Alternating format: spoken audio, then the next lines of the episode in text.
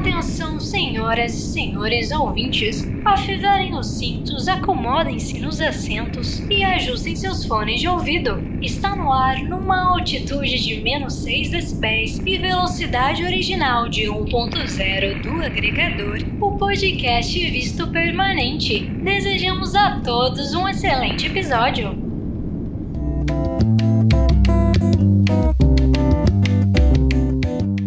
Oi, oi pessoal! Oi Fê!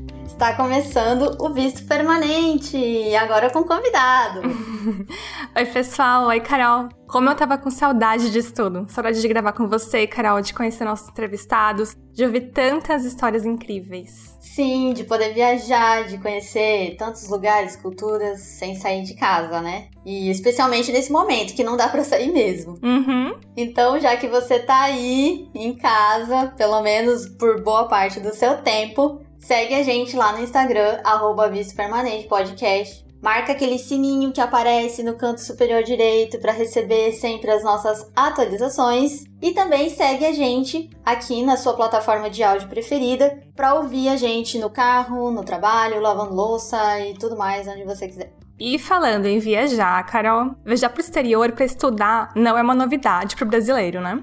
Esse fluxo migratório acontece há muito tempo porém sempre foi bastante elitizado e mais voltado para pós-graduação, né? Sim, mas teve a implementação de programas como Ciências Sem Fronteiras, né? Saudoso Ciências Sem Fronteiras. Saudades. Conseguir viajar para estudar, principalmente durante a graduação. Fazer uma parte da graduação fora do país, que é o que a gente chama de sanduíche, né? Se torna muito mais fácil com esses programas e outros programas de bolsa. Né? Mais fácil, os estudos no exterior se tornaram mais popular, realizável, no caso. Eu não tive a oportunidade de estudar fora, mas participei de alguns congressos internacionais. E é aquela coisa, né, gente? Alguns, tipo, dois. A gente usa semântica a nosso favor, né? Mais de um é sempre alguns. Enfim. e aí eu acho super interessante poder ter essa visão, né? Porque por mais que o assunto técnico da tua área pode ser que não mude, mas vários fatores culturais eles interferem nisso, né?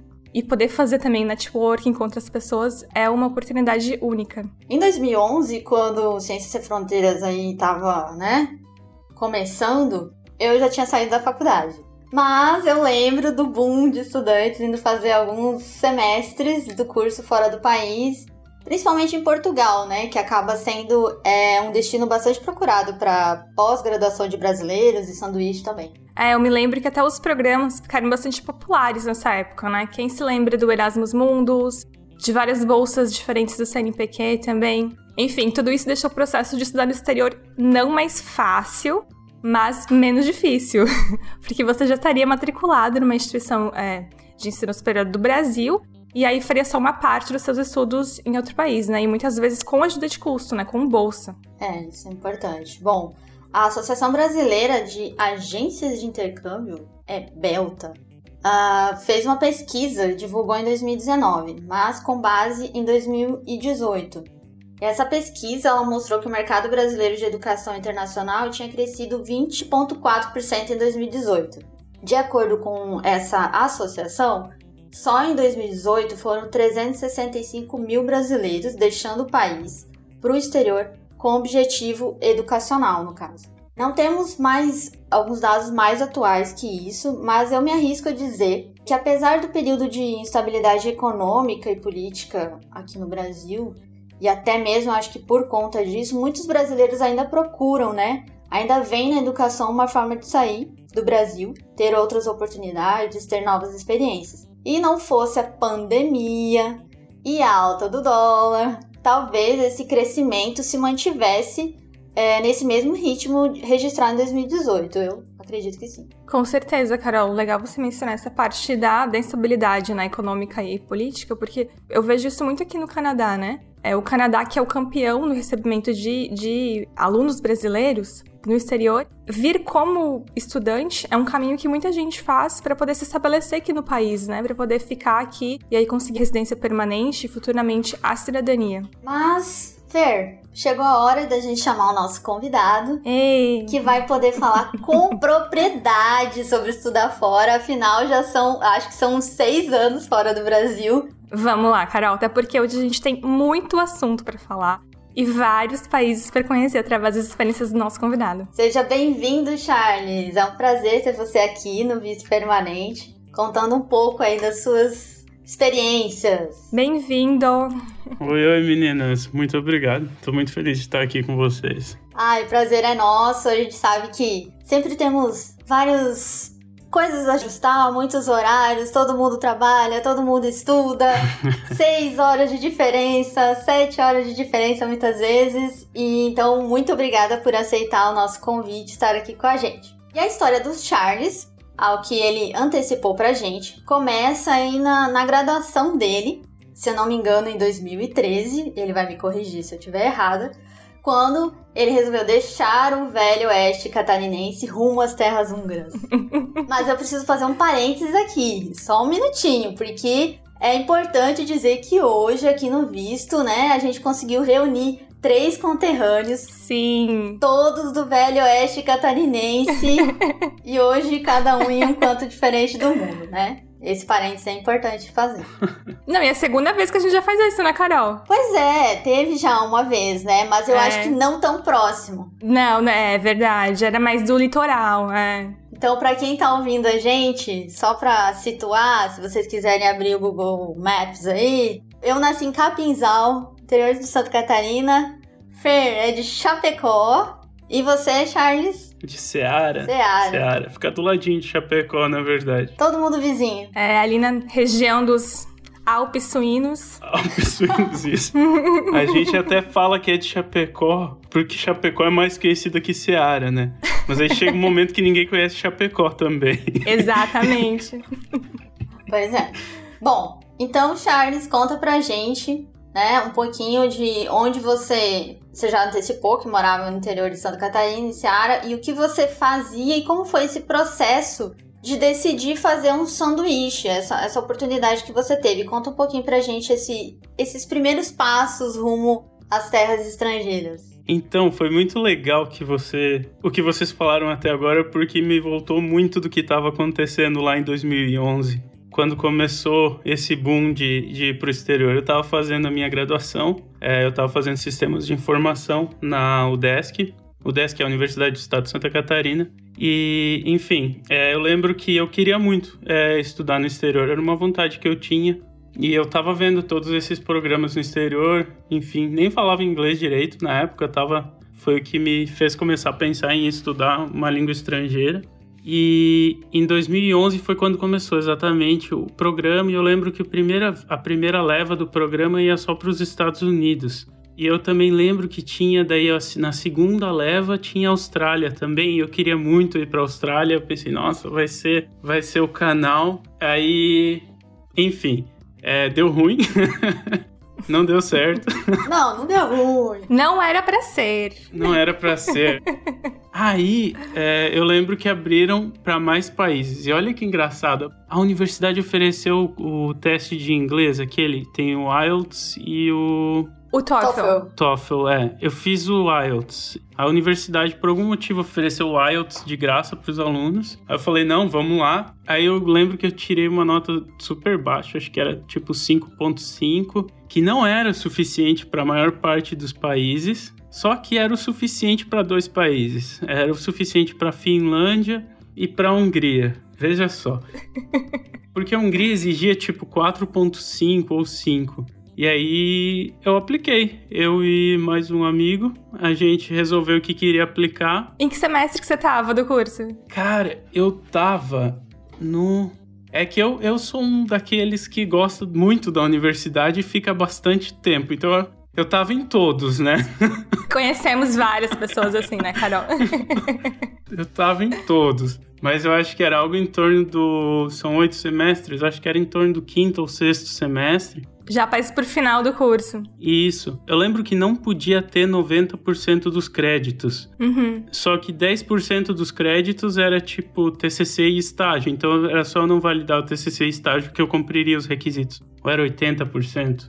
Mas enfim, eu lembro que eu tava quase no limite máximo. Eu segurei os créditos e apliquei. Aí foi aquela correria de, enfim. Aí eu lembro que, que deu certo. E daí eu me mudei para Budapeste, na Hungria. Então você não escolheu a Hungria, a Hungria te escolheu. Menina, a Hungria me escolheu e não me deixou sair. É uma coisa.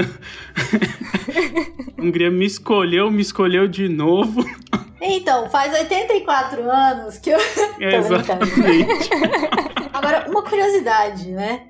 Você falou que eles a, a, a Hungria exigia uma nota de inglês não muito alta Curioso isso, né? Porque já é difícil. O húngaro é uma das línguas mais difíceis. E eles ainda te facilitam no inglês. Eu fiquei pensando assim, meu Deus do céu. Já pensou? Tinha um plot twist nisso. Eles ofereciam um curso de inglês para quem tinha nota menor. Ai, que legal. Ah, legal. Ótimo. As aulas eram em inglês. As aulas eram em inglês, isso. Então, para quem tinha uma nota tipo um IELTS 4.5, eles ofereciam um curso de inglês intensivão de três meses. Hum, pra dar um upgrade. É. Então daí a gente acabou realmente valeu muito a pena, porque meu inglês não, não era suficiente mesmo. E aí com essa aula, eu lembro até hoje a primeira aula de inglês, eu não sabia o que estava acontecendo, tava tentando acompanhar. Foi ótimo. Não, mas eu fiquei, eu fiquei imaginando, é que como o húngaro é muito difícil, né? Eu fiquei imaginando, se eu tô com dúvida em inglês, como que eu vou me comunicar com húngaros? Mas tudo bem.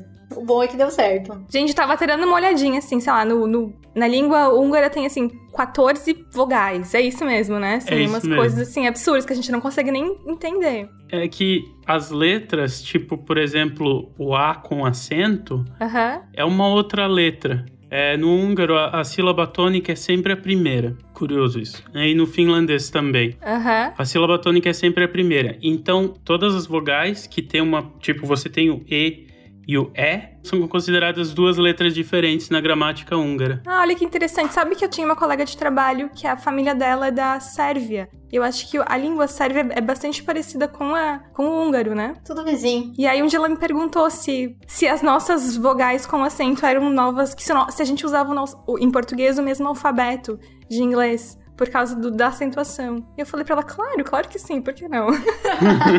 Aí não sabia disso. Ai, mas que ótimo. Aprender um pouquinho dessas coisas. Muito gostoso. E tem uns outros acentos também. É, é bem. É bem interessante. Eles, eles mudaram do alfabeto antigo para um alfabeto novo. E, por exemplo, o S e o Z fazem uma letra também. E o Z e o S fazem outra letra porque eles não, não tinham uh, letras suficientes no, no, no, nosso alfabeto. Então eles acabaram juntando duas letras e fazendo uma. Interessante, né? Que loucura isso. Bom, a gente falou um pouquinho aqui, né, rapidamente da questão do idioma, mas eu também queria saber como foi para você. Eu não sei se a Hungria tinha sido a primeira vez que você tinha saído do país, se você já tinha saído de férias, mas como que foi também esse choque cultural? Porque é uma cultura muito diferente da nossa, né? A Hungria foi a primeira vez que eu viajei de avião.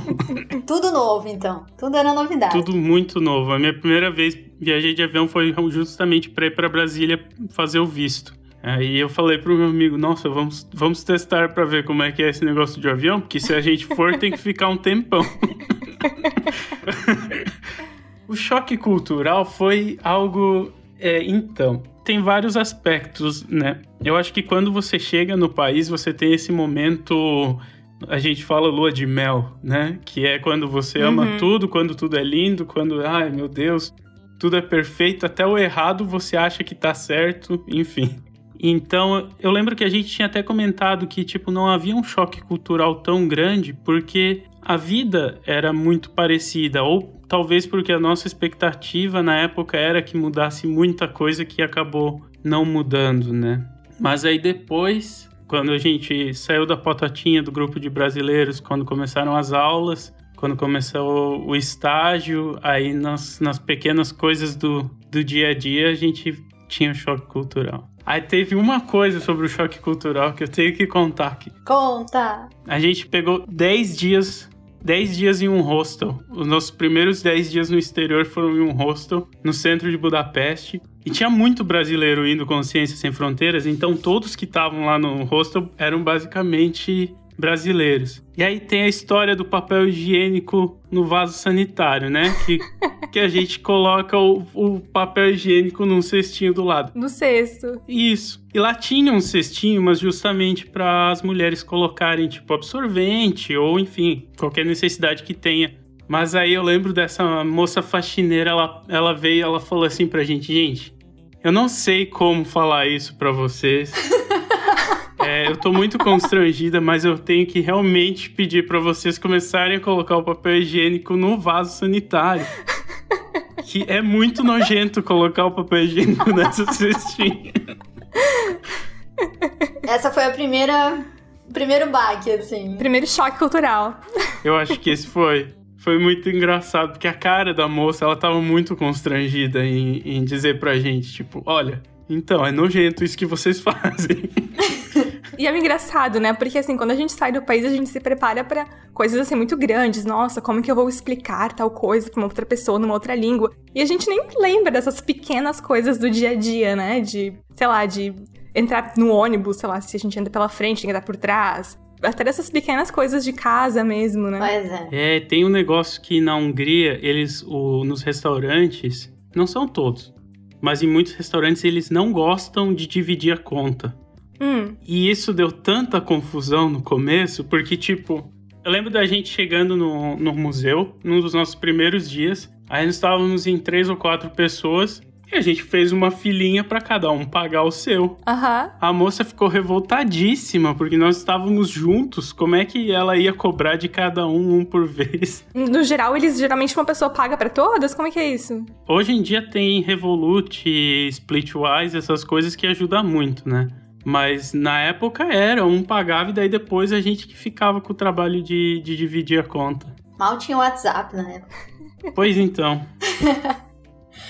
Nossa, muito legal. E, bom, além de dividir a conta, nesse aspecto de convivência com os húngaros, assim, como que foi esse processo? Porque, é assim, o povo, né, uma nação, eles pensam, é como se o cérebro funcionasse de uma certa maneira, né? Então, quando você tá na cultura, por exemplo, japonesa, você percebe que tudo, o aspecto cultural, a linguagem, tudo interfere. É, eles pensam de uma determinada forma, né? Os alemães, a mesma coisa. Como que foi essa diferença em relação aos húngaros, assim, a forma de conviver com eles? Inicialmente, a gente cometeu esse erro básico de todo brasileiro no exterior de, de ficar na patotinha dos brasileiros. Então, a gente acabava não dividindo muito tempo. Era mais fácil que um húngaro se juntasse a gente e ele se adaptasse do que a gente ir num grupo de húngaros e se adaptar ao jeito deles. Mas em mais de seis anos na Hungria, é, esse momento chegou, né? quando eu comecei a trabalhar, quando eu comecei, enfim, a conviver com eles na, na universidade. E você. é, existem grupos bem distintos. Tipo, é, primeiro, a, a língua húngara em si é uma língua bastante lógica. Ela é difícil, mas ela é bastante lógica. E isso reflete muito a forma que os húngaros agem é, normalmente, e inclusive a forma que eles lecionam na- nas universidades. Né? Você tem, por exemplo, é, na, na computação, a parte teórica é muito pesada na Hungria. Muito. Tipo, esse negócio de fazer prova que a gente odiava na universidade, eu pensei que eu nunca mais ia ver. Agora cheguei no doutorado ainda tô vendo essa desgraça, né? Então, eles realmente gostam muito de, de transformar o que você acha que não é matemática em matemática, justamente porque eles têm essa forma bastante lógica de pensar. E você também tem o reflexo, às vezes, de uma sociedade que tem medo de ser invadida, né? Principalmente na capital, em Budapeste. É, hoje, na Hungria, é, existe muito, muita propaganda anti-imigração, mas isso é justamente reflexo de um passado de um povo que foi invadido pela União Soviética, um povo que foi invadido pelos turcos, pelos nazistas, tudo que tinha para invadir invadiu a Hungria. Então você você vê que isso se reflete muito na sociedade de hoje. Então muitas vezes você vê que existe uma parte da sociedade que não é tão não é tão receptiva ao estrangeiro, né? Mas você também vê que existe o efeito da União Europeia que juntou a Europa como uma sociedade no geral. Então Eu hoje, na universidade, obviamente, é um lugar bastante internacional. Então você nota essa, esse pensamento mais progressista dentro da universidade, por exemplo. E entre os jovens também, é, que é uma coisa que eu creio que vai crescer muito nos próximos anos. Eu não sei se isso respondeu a pergunta. Aham. Uau, respondeu, super respondeu, adorei, estava aqui ouvindo. Até apoiei assim pra ficar ouvindo. Muito bom ouvir essas histórias, eu gosto bastante. Então, Charles, você foi pra Hungria pra fazer o, o, essa parte da sua graduação. E aí, como é que foi? Você ficou quanto tempo lá? E aí, o que, que você fez depois? Você voltou pro Brasil? Você ficou esse tempo todo? É, então, o MEC, o Ciências Sem Fronteiras, na época, ele cobrava que a gente passasse no Brasil o mesmo período que tinha ficado no exterior. Então, o que ocorreu foi que eu fiquei, acho que foram 13 ou 14 meses na Hungria, e aí eu voltei para o Brasil para ficar mais 13 ou 14 meses. Aí, nesse meio tempo, eu recebi. Enfim, eu estava conversando com a minha. Como se chama? Student Advisor, com a minha suporte ao estudante. Conselheira coordenador. É. A moça. A moça. Ok. Uma pessoa que tava lá, a psicóloga. A moça que me ajudava. Jofe. Com a Jofe, gente, queridíssima, maravilhosa, que trabalhava no Instituto Europeu de Tecnologia, mas que também nos recepcionou no Ciências Sem Fronteiras. E ela queria só saber, ela estava fazendo uma pesquisa para saber como tava, tipo, se a gente estava empregado no Brasil, essas coisas. Eu falei, olha, tô tô trabalhando aqui e tal, mas eu queria fazer mestrado. Isso você já tinha terminado a graduação? Tá terminando a graduação. Mas já tava trabalhando? Tava, tava em Joinville trabalhando. Aí eu falei para ela, ah, eu queria muito fazer um mestrado aqui, mas era 2014. Já tava fechando o cerco das bolsas, né? Já tava ficando bem difícil, não só para bolsas no exterior, mas bolsas no Brasil mesmo tava difícil. Uhum. E aí eu comentei isso com ela, e daí ela falou assim: olha, tem esse programa aqui.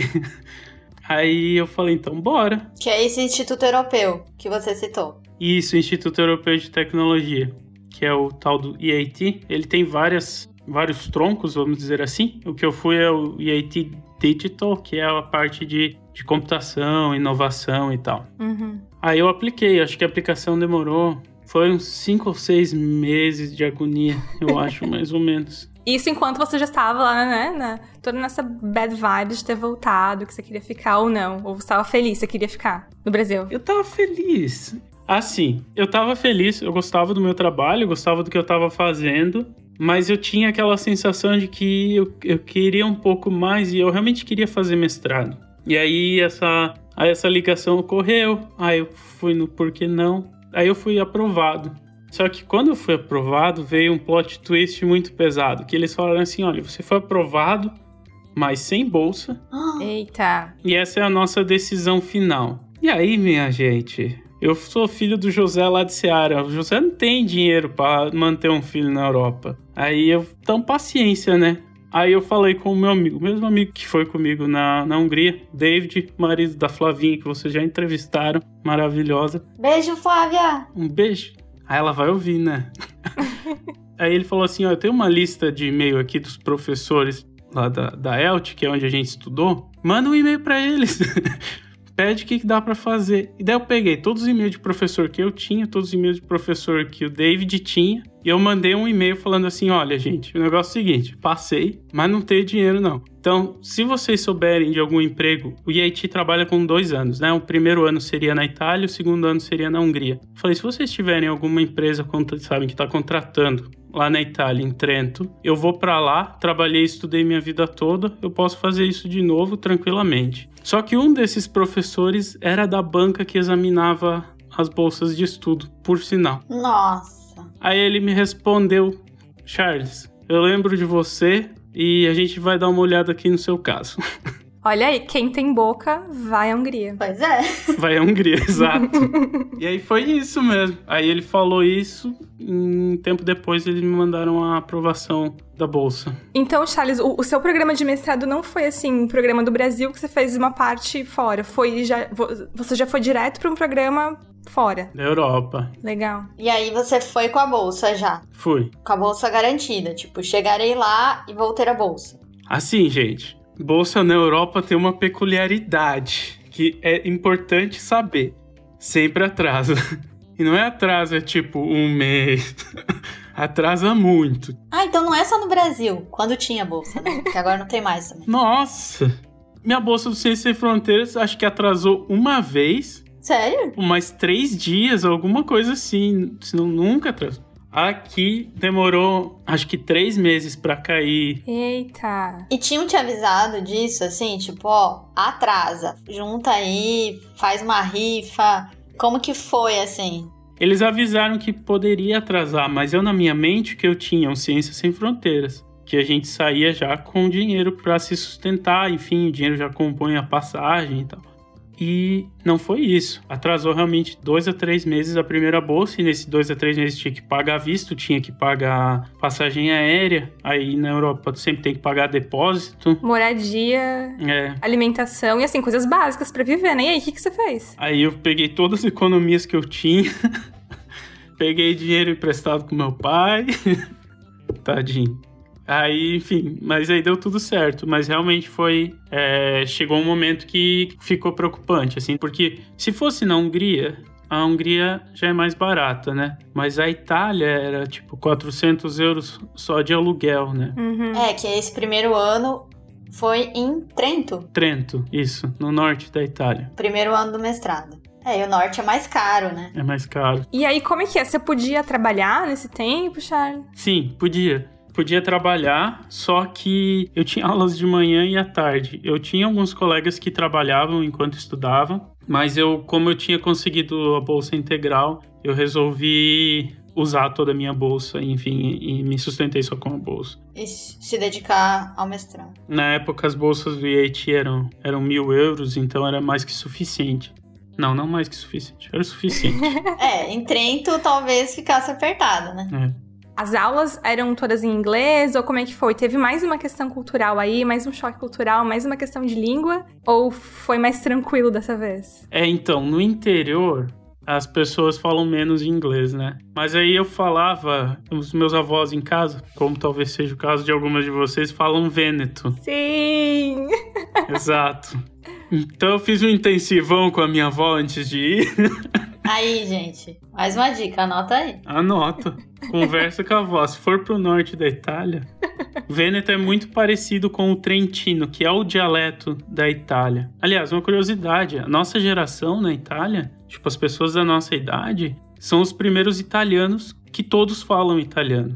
Então todos ainda sabem o dialeto. Então, se você fala um dos dialetos, às vezes você consegue se comunicar, principalmente com as pessoas mais de idade. E é engraçado como os dialetos italianos são muito diferentes, né? Eu trabalhava aqui numa loja italiana e, assim, muitos dos clientes eram italianos. E aí, às vezes, as pessoas mais, mais velhas, elas vinham e falavam no dialeto. E, assim, alguns dava pra entender muito bem, porque até bastante parecido com o português, né? Mas alguns eram muito diferentes. Especialmente siciliano, assim, é muito diferente. Sim. Mas eu lembro de uma vez eu estar indo na cantina, e daí, claro que a tia da cantina não falava inglês. É, e daí eu fui, eu pedi em Vêneto, e daí eu devo ter usado alguma palavra muito engraçada. Eu lembro que ela começou a rir, contou pra todo mundo que tava lá perto dela a palavra que eu tinha dito, todo mundo começou a rir. Virou piada. Mas tudo bem. Acontece. Virou piada interna da cantina. Virei, provavelmente. Pior que você nem sabe que piada que foi, né? Nem lembro as palavras que eu usei na época. Bom, então foi um ano na Itália e você já sabia que o seu segundo ano seria na Hungria ou você ia ter que escolher? Eu já sabia, é, quando eu apliquei, quando você aplica para o IAT Digital, ou também, tipo, tem outros programas tipo Erasmus Mundus, Marie Curie, você já sabe aonde você vai nos, nos, nos anos seguintes. Mas, eu vou ser sincero, eu tentei trocar, porque eu já conhecia a Hungria, e eu meio que utilizei a Hungria pelos contatos, eu pensei, ai não, eu quero reviver aquele sonho, mas aí depois eu pensei, não, mas vale mais a pena é, se mudar para um país novo. Aí eu tentei trocar, daí veio outro plot twist da vida pela Finlândia. Hum, Mas aí a Finlândia me negou. Na verdade, eu acho que a Hungria fez a Finlândia me negar porque tinha muito pouco estudante indo para a Hungria na época. Aí o que eu fiz foi, eu fui para a Hungria, é, para o segundo ano do, do mestrado Em Budapeste. em Budapeste, na mesma universidade. Aí eu fiquei lá mais um ano, fiz, terminei o mestrado. quando eu estava no último dia, no, antes de defender a minha dissertação, o meu orientador veio para mim e falou: Ó, oh, Charles, antes de sair, deixa a sua chave lá na minha mesa, porque a partir de amanhã você não pode mais vir pro escritório. Eita! Eu falei: Nossa, que horror! assim, seco. É. Falei, nossa, eu pensei que você gostava de mim. ele falou: Não, eu gosto, mas essas são as ordens. A não ser que você aplique para o doutorado. Aí você pode ficar com a chave. Por que não? Aí eu tô com a chave até hoje, gente. Gente, olha só, praticamente uma chantagem, né? Foi. E aí você aplicou pro doutorado, tipo, ou você ficou na dúvida, ah, vou voltar pro Brasil, vou dar um tempo de academia. É, eu pergunto isso porque eu, eu e a Feira a gente fez mestrado e, e quando eu saí do mestrado eu saí assim, tipo, nossa, preciso de um tempo. Jamais voltarei para este ambiente. E aí, Carol, você vai aplicar pro doutorado? Gente, calma. Nem a pau. Deixa, um dia, se puder, eu faço. Como que foi o clima quando você terminou o mestrado? Pensou em voltar ao Brasil? Como que foi? Então, diferente da experiência do Ciências Sem Fronteiras, no mestrado eu convivi muito com os meus colegas europeus e nenhum brasileiro. É, nenhum. Enfim, isso me deu uma vontadinha de ficar, muito por causa dos meus amigos do, durante o mestrado. Então eu não cheguei a pensar em ir para o Brasil. Mentira, eu apliquei para uma vaga no Brasil e eles me chamaram. Aí eu fiquei, é, eu fiquei um pouquinho. Vaga de trabalho? Uma vaga de trabalho, isso, em Floripa. Aí eu fiquei um pouquinho balançado, pensei, nossa, praia. né? Olhando aqui a neve e aí penso, nossa, praia. Mas aí o que eu pensei era que talvez seria melhor ficar. Aí eu pensei em vir para outros países da Europa também, mas aí também eu tava tipo. Aí sabe quando você tá na zona de conforto? Uhum. Essa era a minha zona de conforto. Um doutorado.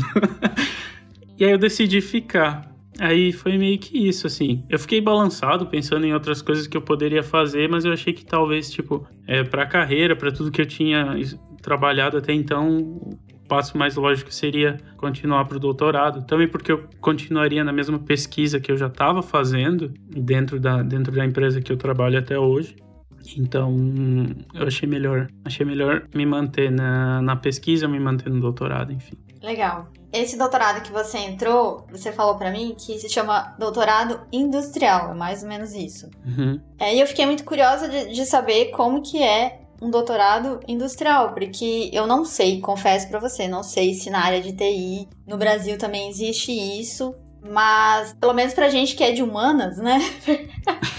então, sabe, Carol, que é engraçado isso, porque eu acho que só no Brasil que os nossos mestrados e doutorados são todos Masters of Science e Doctor of Science. No resto do mundo não é assim, não é, Charles? Pois é, então conta pra gente um pouquinho disso, desse doutorado. Então, Primeiro sobre o mestrado. O mestrado aqui é Master of Science. O seu é? O meu é. Porque o meu foi considerado Master of Arts. Olha, o meu foi. E na, na Europa a maioria dos mestrados são, só que eles seguem o Acordo de Bolonha que é aquele acordo que ele tem o triênio de três anos para fazer a graduação, para fazer o bacharelado, e mais dois anos para fazer o Master of Science. Então, por isso que é muito comum na Europa as pessoas fazerem o mestrado já direto, porque já faz um plano de cinco anos ali, um pacotão. E quanto ao doutorado industrial, existe no Brasil, na área de tecnologia, pelo menos, eu nunca pesquisei em outras áreas. Ele, eu, eu vi alguma coisa, mas não é tão comum. E na verdade, não é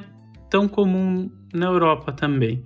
O que ocorre no doutorado industrial é que a sua pesquisa, ao invés dela ser puramente acadêmica dentro da universidade, ela vai ocorrer pelo menos um terço da pesquisa vai ocorrer dentro de uma indústria. Legal. A minha pesquisa era na área de telefonia. Os portugueses chamaram de computação de borda. Em inglês se chama edge computing.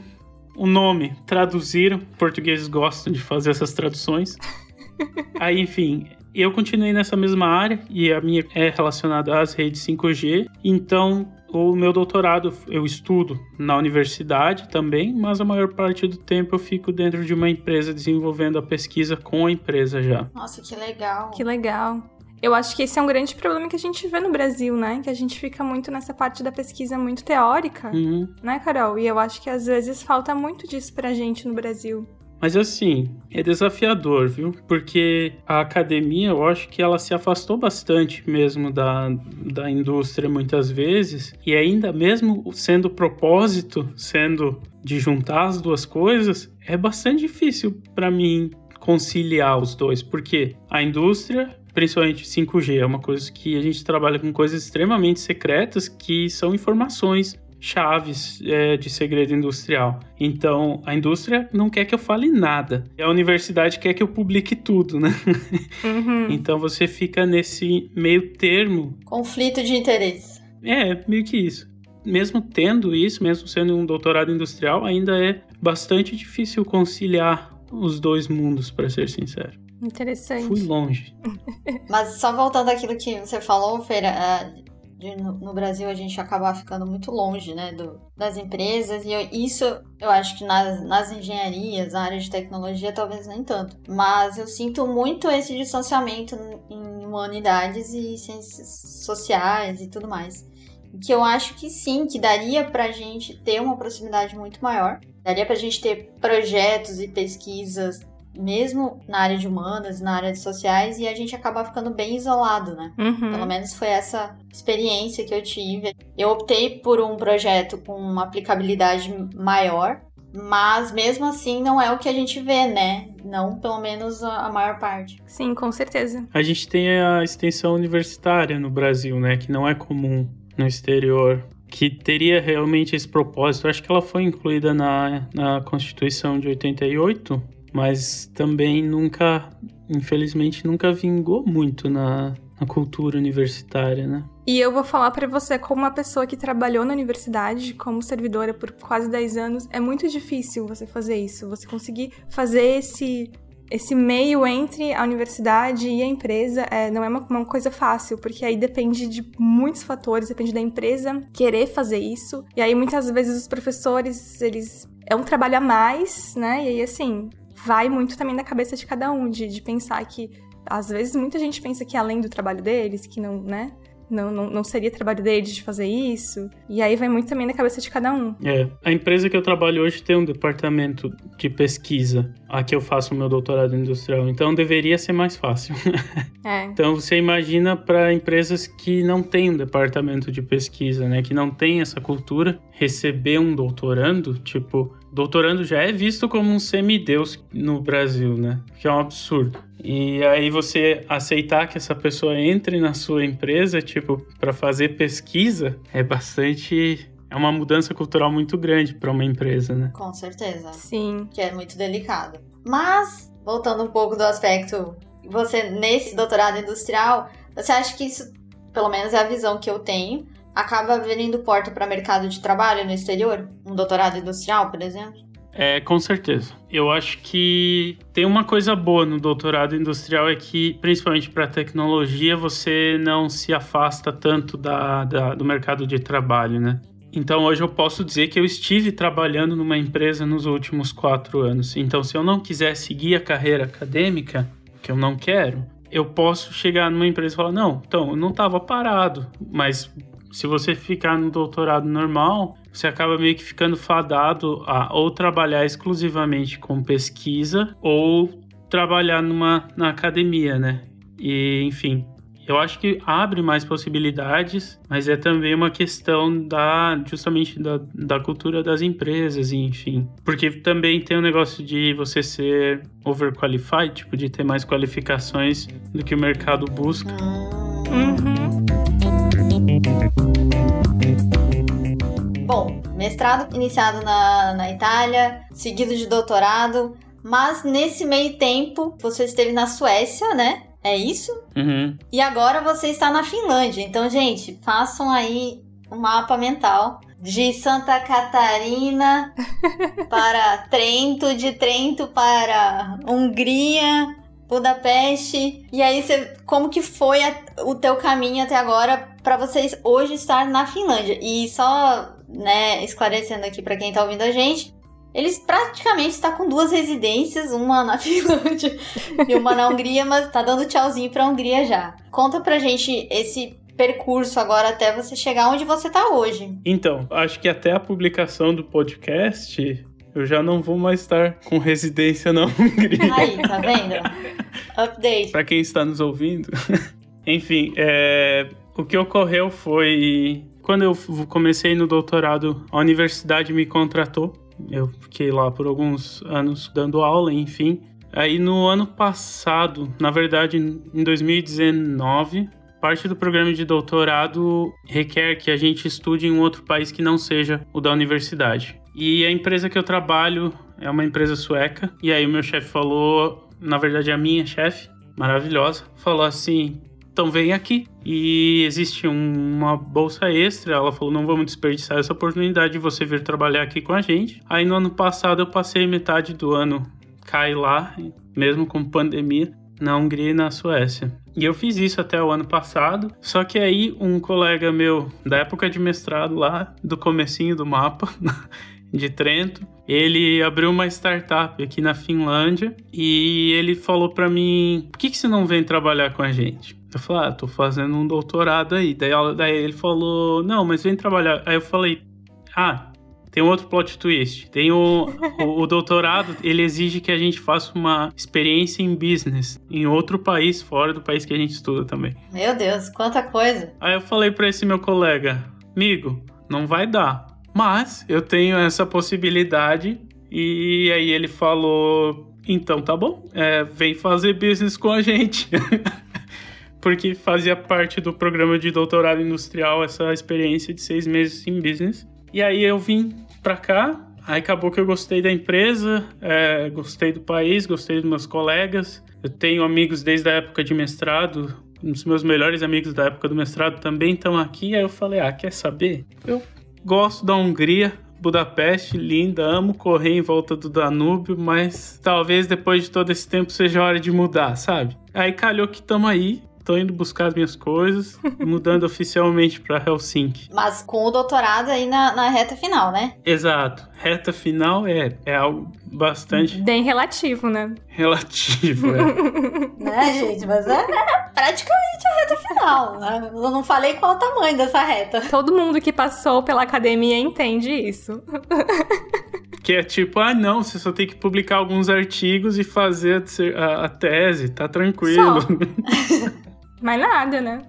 De leve. Então hoje, em Helsinki, indo buscar as coisas na Hungria até publicar esse podcast, com certeza já vai estar totalmente estabelecido é, em Helsinki.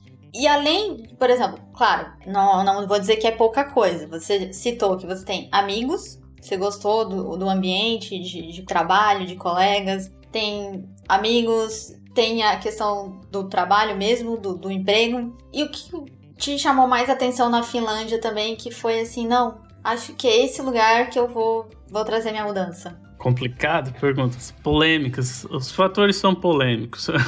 Polêmica! hoje, hoje eu acho que eu vejo a Hungria como um país muito bom para você fazer um intercâmbio, para estudar um período, enfim. Mas eu não me vi, nunca me vi morando na Hungria por um período muito longo. É, e eu também não vejo isso nos olhos dos meus amigos que hoje estão lá. Até porque a Hungria não tem um programa muito forte de integração, vamos supor assim.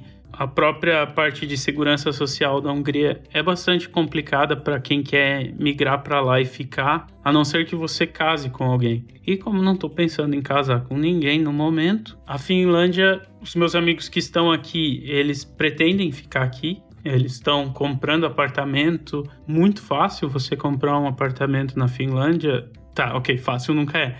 Mas comparado com a situação que a gente tem até no Brasil, por exemplo, existe subsídio, acho que de 180 mil euros, que eles fazem um empréstimo tipo a juros zero para o seu primeiro apartamento. Todas essas pequenas coisas, é, a parte de, da qualidade da saúde aqui, né, a qualidade da educação. É, para você adquirir a cidadania, você tem que falar a língua, mas ainda assim o processo de cidadania finlandesa é muito mais simplificado.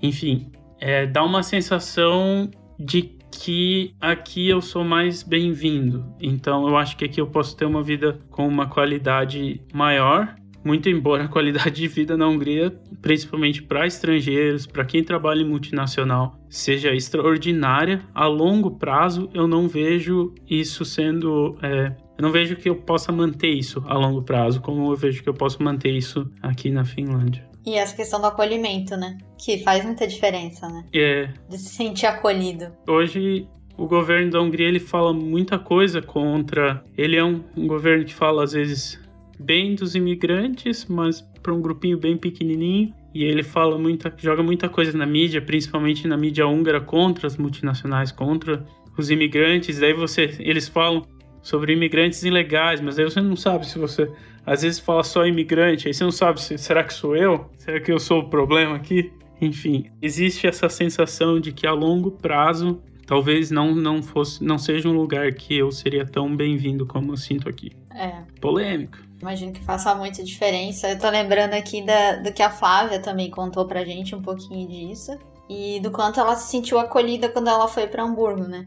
Então, isso faz muita diferença de você sentir, não, nossa, aqui estou me sentindo segura, porque essa questão também de, de imigração, de você ser um imigrante, ainda mais um país com uma cultura tão diferente, com um idioma tão diferente, se você não se sentir seguro enquanto imigrante, se você não se sentir bem-vindo, se você não souber assim que, ah, pelo menos a médio prazo não vai acontecer nada comigo, não vão começar a me enxotar daqui, realmente faz. É, é outro contexto, né? Então, é. Por exemplo, eu nunca me senti mal com os meus amigos, enfim, meu chefe na, na empresa que eu trabalho sempre me convidou para fazer porkol, que é essa sopa que eles passam horas fazendo essa sopa. É um evento. O decano da universidade também sempre me convidou para ir para casa dele com todos os outros professores para passar uma tarde lá todo verão a mesma história. Sempre fui muito bem acolhido pelas pessoas assim. Então nunca tive esse problema, mas eu, mas é uma coisa mais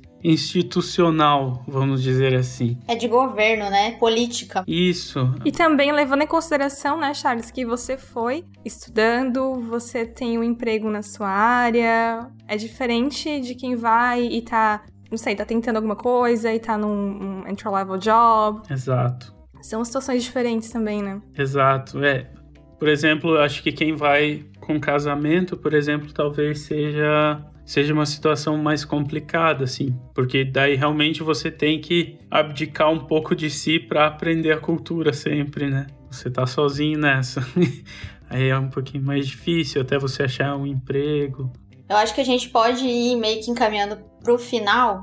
Eu lembro que você tinha comentado comigo na nossa conversa antes, na semana passada, que você queria falar um pouquinho para quem pretende estudar e sobre esses programas, sobre as bolsas. Então, se você quiser dar alguma um conselho, uma dica ou uma sugestão para quem pretende imigrar por meio dos estudos, por mais que esteja difícil, está cada vez mais difícil imigrar, está cada vez mais difícil conseguir bolsa. É um trabalho árduo para quem também independente, com bolsa ou sem bolsa, acaba tudo sendo difícil por conta de moeda. Então, com essa sua experiência de tanto tempo fora e estudando, o que, que você poderia dar de conselho e sugestões para quem pretende seguir essa, esse caminho também? Meu conselho para quem está querendo na Europa, né, eu não sei como são nos outros países, é realmente ficar de olho no, nesses programas que tem todos os anos. Existe um programa na Europa que se chama Horizon 2020, e esse programa agora ele tá, enfim, 2020 foi ano passado, mas ele tá ele sempre tem gente aplicando lá, sempre tem instituições aplicando lá com o propósito de trazer novos estudantes. Enfim, existe o programa da Marie Curie, Marie Curie, eu não sei como fala o nome da moça. Eu posso deixar o link para vocês depois colocarem talvez no Instagram. Ele é mais voltado à pesquisa tem o IIT Digital, que é mais voltado a mestrado e doutorado. Todos esses estão agora realmente tendo uma diminuição no número de bolsas, né? Mas vale a pena ficar de olho. Tem também o Stipendium Hungaricum para quem quer estudar na Hungria. Programa excelente. Ele paga não paga tudo, né? Cada vez tem menos programas que pagam tudo, mas ele, eles dão plano de saúde, um auxílio mensal de algo em torno de 150 euros, se não me engano, a mensalidade paga, que é o que custa mais caro, e auxílio moradia. Então vale muito a pena dar uma olhada nesse programa. Esse tem para graduação para fazer tipo graduação sanduíche, só fazer um período, ou para mestrado e doutorado também. E aí tem vários que estão listados na, no site da, da União Europeia, mas eu deixo o link para para vocês. Legal. Ah, legal. No geral, nada do que eu fiz, tipo, nada das bolsas que eu peguei, eu planejei elas, para ser sincero. Eu sempre fiquei de olho nas oportunidades e é um processo, como você falou, bastante chato, bastante longo, mas é o que tem, né? É um processo de garimpar, né? É, principalmente para quem não tem cidadania, como eu, é, é mais complicado. Para quem tem cidadania, você só aplica para qualquer universidade e pede uma bolsa e as chances são bem maiores, né? Viu, Carol? Pois é. Só falta querer fazer o doutorado, né? sei não, gente. Não sei se eu tenho essa energia toda. Fica a dica, Carol. Porque demanda energia, né, gente? Opa! Ai, não sei. Não sei se é meu perfil. Tenho que pensar ainda. Bom, então agora podemos ir para a lembrancinha, Fernanda. Vamos para a lembrancinha. Primeiro programa da temporada com convidado. E não podia faltar a nossa lembrancinha. Ela continua nos nossos roteiros, não deve sair por por um bom tempo. E bom, Charles, quer começar? Posso começar. O que, que você deixa de lembrancinha para quem tá ouvindo a gente? É, eu trouxe um livro de lembrança. É o livro se chama Born a Crime. É do Trevor Noah, o comediante americano. É, só que o livro não é muito de comédia, é sobre a infância dele na África do Sul durante o apartheid. Uau! Para quem não sabe, ele é uma pessoa incrível. É um livro que você chora horrores, que você ri pra caramba. E aí eu acho muito interessante, justamente para quem escuta o podcast, porque ele era basicamente um estrangeiro no, no próprio país. Enfim, ele passou por todas essas dificuldades. O pai dele é holandês, a mãe dele é sul-africana, então ele era prova de um relacionamento criminoso. E ele não podia morar nem em bairros de negros, nem em bairros de brancos. Nossa. Eu trouxe porque eu amo esse livro demais. Tem um audiobook que é ele mesmo lendo.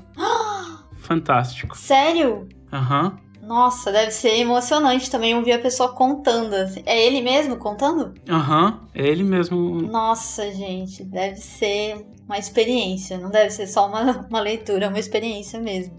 Você sabe se tem o livro impresso em português? Ah, eu não procurei, menina. Mas o livro é antigo, então eu acho que é, é bem provável que tenha, sim. Pode ser que tenha uma edição. Vamos procurar, vamos procurar. E você, Fer? Gente, a minha lembrancinha de hoje é um achado. Eu achei isso muito, muito, muito útil. É um aplicativo que se chama Sponsorship for International Students. E é um aplicativo que você entra e você consegue filtrar por é, sua nacionalidade ou lugar que você quer estudar. E ele te dá todos os programas abertos de bolsa. Gente, tem app pra tudo nessa vida hoje, né? Nem precisa garimpar, então. Exatamente. Ai, Carol, sabia que você ia adorar. Sabia. E aí achei isso super legal, porque te dá assim bolsas abertas, quanto tempo falta para fechar essa inscrição, para você aplicar. Achei isso super legal, super interessante esse aplicativo. E aí, gratuito. Essa é a minha lembrancinha de hoje. Curti demais. E você, Carol, qual é a sua lembrancinha? Bom, deu para perceber no, no começo do episódio que eu sou muito curiosa em relação à língua, o idioma húngaro. Então, eu achei uma um canal no YouTube muito legal, chama Lang Focus, ah, acho que é isso, eu não sei se o cara é húngaro, não me pergunte, porque ele fala várias coisas aqui. É, mas ele tem uma, um vídeo, um vídeo sobre a língua húngara. E é muito, muito legal. Justamente isso que o Charles falou pra gente compreender um pouquinho como que é o idioma húngaro. E o que, que me fez uh, buscar sobre isso. E aí cabe também como uma segunda lembrancinha minha, caso o pessoal tenha interesse. Não sei se todo mundo sabe, Chico Buarque tem um, um livro, né? Chama Budapeste. E tem um trecho do livro uh, muito legal e que ele chama, ele diz que o húngaro é a única língua do mundo, segundo as más línguas, que o diabo respeita. É, então, assim, ficam as duas dicas também, tanto o, o canal com aquele vídeo especial sobre o idioma húngaro, quanto o livro também, para quem nunca leu e, e, é um ótimo livro, é muito gostoso para quem não conhece Budapeste ou para quem conhece Budapeste entrar nesse universo. Então essas são as minhas dica e meia ou duas dicas. Tem filme também, né, do livro do Chico Buarque. Tem, tem, tem também. Ai, mas o livro eu acho que é mais, mais gostoso. Ele fala muito da estátua do Anonymous Writer no livro, né? Quando a gente chegou em Budapeste, o único lugar que todos os brasileiros queriam ir era ver essa estátua. Do... Ai. Bom, acho que é isso, né, Fer? Uhum. Adorei o bate-papo. Nossa, adorei a conversa, adorei voltar, adorei tudo. né? Charles, muito obrigada. Ai, eu tô muito feliz, gente. Muito bom falar com vocês. Da hora. Eu, eu, eu tô até nervoso. não, não fique nervoso. Mas foi muito bom. Suave, ótimo demais. Foi ótimo entrar nesse mundo acadêmico, entender um pouco sobre esses programas, sobre essas possibilidades todas de mobilidade, né, que esses programas trazem. E ainda que seja, acho que a gente também não pode desanimar, né? Ainda que esteja mais difícil, né, as bolsas e sair, eu acho que para quem gosta, para quem tem objetivo de, de estudar, de fazer mestrado, de doutorado, é uma, uma, uma experiência, deve ser uma experiência incrível. Então, sigam em frente, sigam as dicas do Charles. E é isso por hoje. É isso, gente. Muito obrigada por escutarem a gente. Charles, muito obrigada por participar aqui com a gente. E a gente espera vocês no próximo episódio. Tchau, tchau, meninas. Muito obrigado. Valeu, gente. Beijo grande e até a próxima. Até.